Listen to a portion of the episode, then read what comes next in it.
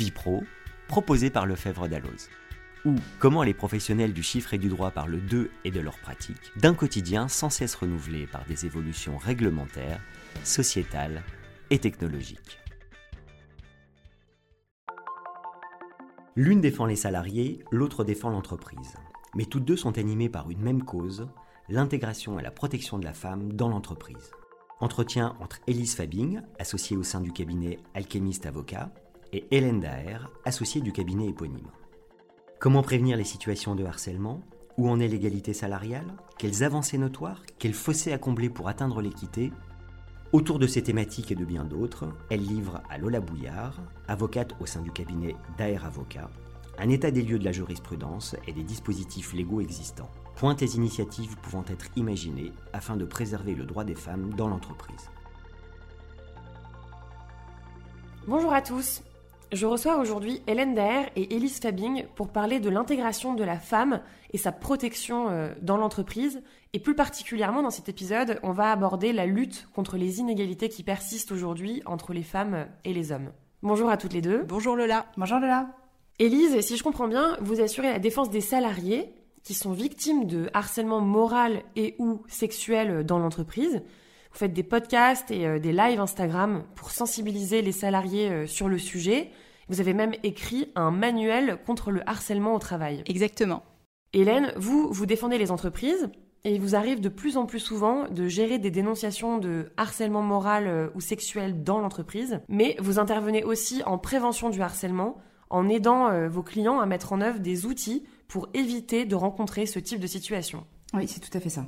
Toutes les deux, vous êtes donc potentiellement euh, face à face à la barre et vous défendez des typologies de plaignants totalement euh, différentes, mais vous êtes animés par un objectif commun, l'accès des femmes à l'emploi et leur préservation dans l'entreprise.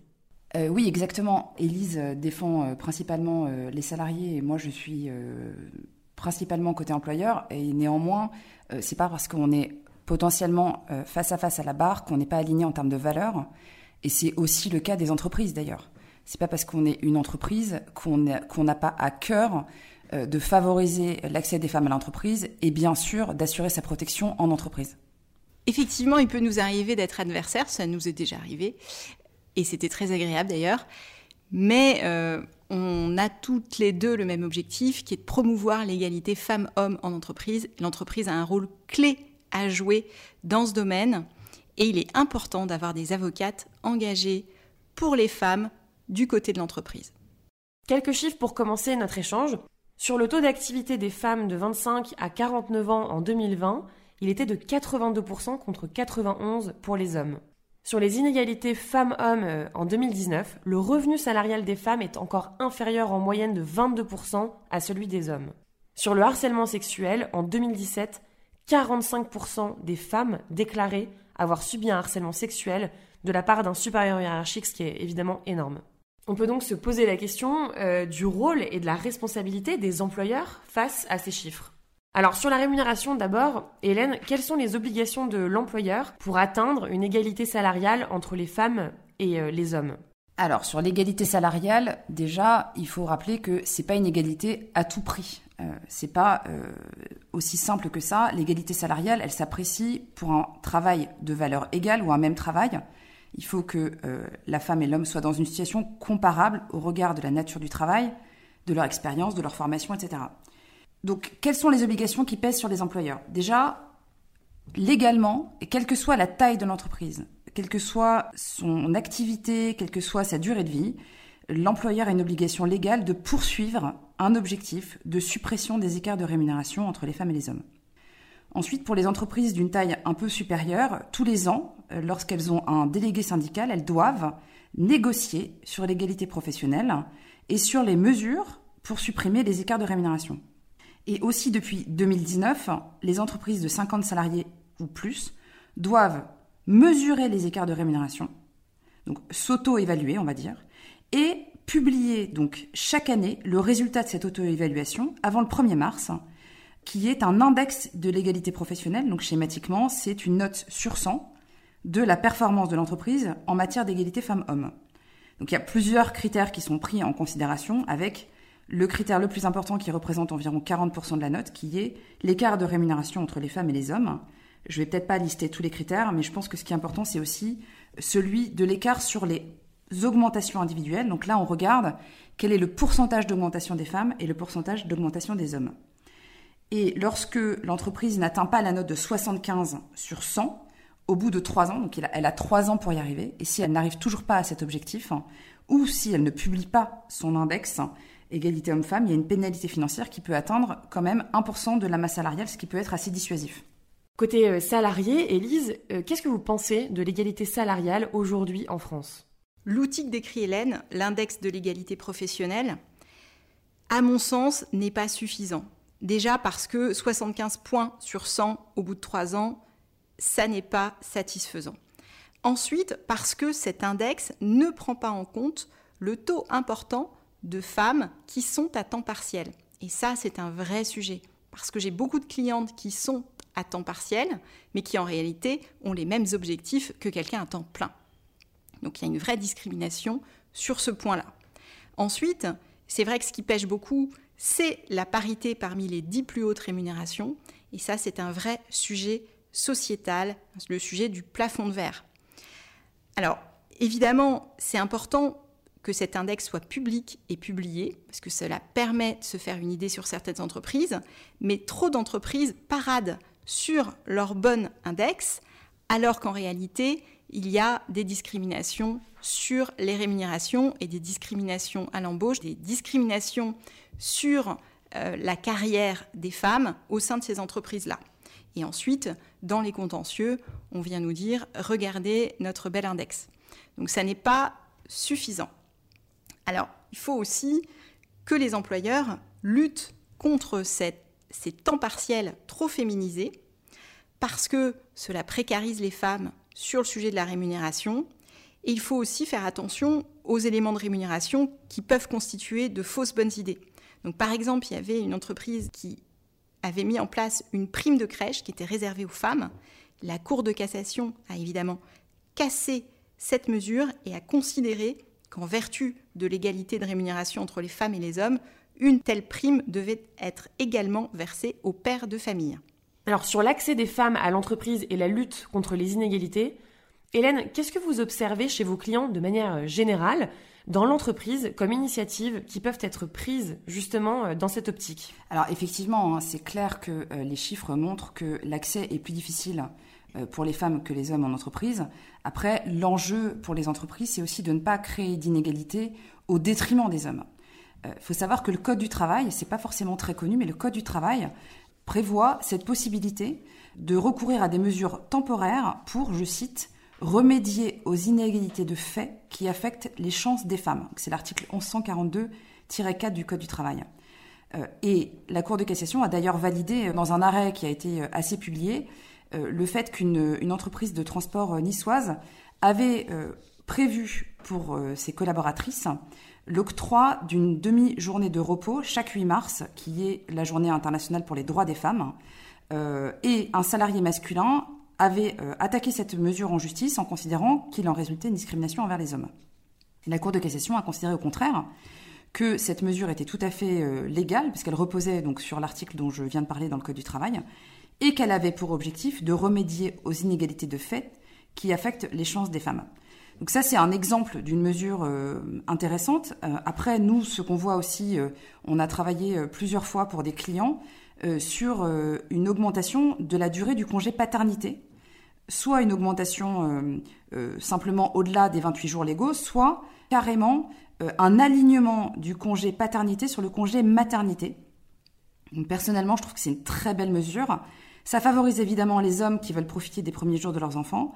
Et à terme, si c'est une mesure qui se généralise, euh, ça peut euh, finir par lisser, gommer l'écart euh, entre les femmes et les hommes qui est lié à cette interruption de carrière. Et vous, Élise, est-ce qu'il y a des initiatives que vous avez relevées qui sont notables pour vous? Alors déjà, je suis hyper heureuse de t'entendre, Hélène, sur ce point, parce que c'est vrai que moi j'ai un prisme particulier, on vient me voir quand ça ne fonctionne pas en entreprise, et euh, comme tu le sais, je suis une fervente militante du congé paternité de durée égale au congé maternité, donc je suis très contente de savoir que certaines de tes clientes, et je les en félicite, les mettent en place. Je pense que c'est hyper important parce que ça permet déjà effectivement de lisser cette inégalité de carrière, comme tu le disais, mais aussi de ne pas faire reposer toute la charge mentale de l'arrivée d'un enfant sur la mère. Sur les autres initiatives, il y en a une sur laquelle je suis un peu dubitative, j'ai du mal à avoir un avis très tranché, qui est celle de mettre en place un congé menstruel, qui vise donc à prendre en compte le syndrome prémenstruel, donc les règles éventuellement douloureuses, les, douleurs liées au cycle féminin, qui peut handicaper certaines femmes dans le cadre de leur travail. Alors il y a certains pays qui ont généralisé ces principes et euh, en mai 2022, le gouvernement espagnol a introduit dans le Code du travail la possibilité d'accorder un congé menstruel de trois jours aux Espagnols avec une nature d'arrêt maladie. Alors, en France, je sais qu'il y a quelques entreprises qui ont mis en place ce congé en octroyant un ou deux jours de congé supplémentaires aux femmes. Et euh, il y a aussi des demandes syndicales pour euh, accorder ce type de congé. Mais euh, je, suis quand même assez réservée parce que je me demande si, même si c'est une différence de traitement qui est justifiée par une différence objective de situation physique, si ça ne va pas entraîner une nouvelle raison de discriminer les femmes. Et j'entends trop souvent qu'en entretien d'embauche ou au cours d'un entretien d'évaluation professionnelle, on demande à mes clientes Avez-vous un projet d'enfant? Et euh, est-ce qu'on va leur demander Avez-vous des règles douloureuses? Euh, Ça peut être un, vrai problème et donc, j'ai du mal à avoir un avis vraiment tranché, aussi du fait que toutes les femmes ne sont pas égales par rapport à ces douleurs euh, menstruelles. Hélène, qu'est-ce que vous pensez euh, du congé menstruel? Est-ce que vous avez des clients qui vous ont posé la question ou qui ont voulu euh, le mettre en place chez eux? Oui, effectivement, je, suis d'accord sur le fait que potentiellement, enfin après c'est un avis très personnel, mais c'est vrai que si ça se généralise totalement, si on imagine, enfin si on imagine que le code du travail, par exemple, va prévoir cela, c'est vrai, j'entends tout à fait le point sur le fait que ça pourrait être un frein à l'embauche, euh, puisque potentiellement les employeurs vont se dire euh, bon, bah, quand j'embauche une femme, je donne plus de jours euh, de congé, et, c'est vrai que ça peut avoir un impact. Après, nous, ce qu'on a vu dans notre dans notre pratique, c'est des entreprises qui venaient nous voir en spontanément travaillant sur ce sur ce sujet-là et en offrant cette mesure avec une approche très moderne, très disruptive, euh, qui, euh, qui a beaucoup plu en interne et aux femmes et aux hommes, mais sur la base du volontariat. Et euh, c'est plutôt des dossiers que j'ai que j'ai vus pour l'instant de manière ponctuelle en fait. Bah, effectivement, si ça repose sur le volontariat et, et, que c'est une mesure vraiment qui émane d'une volonté très profonde de l'entreprise d'offrir ce confort-là aux femmes, ça peut être une bonne idée. Après, je pense que tu as aussi des demandes peut-être euh, sur le télétravail, des choses comme ça, pour euh, justement proposer à tes clientes euh, des mesures alternatives à ce congé prémenstruel. Je ne sais pas trop comment tu fais sur, sur les autres cas. Oui, oui, complètement. En fait, ça peut aussi être une. On peut aussi imaginer que l'employeur va instruire à, ses, à ses managers d'être plus souple euh, sur le télétravail occasionnel, je rappelle que euh, aujourd'hui, le télétravail occasionnel, ça peut se faire euh, par simple email ou par simple SMS. On pourrait aussi imaginer dans un premier temps une mesure qui serait de, de, dire à ses managers quand c'est une femme qui vous le demande une fois par mois, n'en demandez pas plus et juste on assouplit le télétravail. Élise, vous vouliez ajouter quelque chose sur les mesures alternatives qui pourraient permettre de prendre en compte le syndrome prémenstruel des femmes?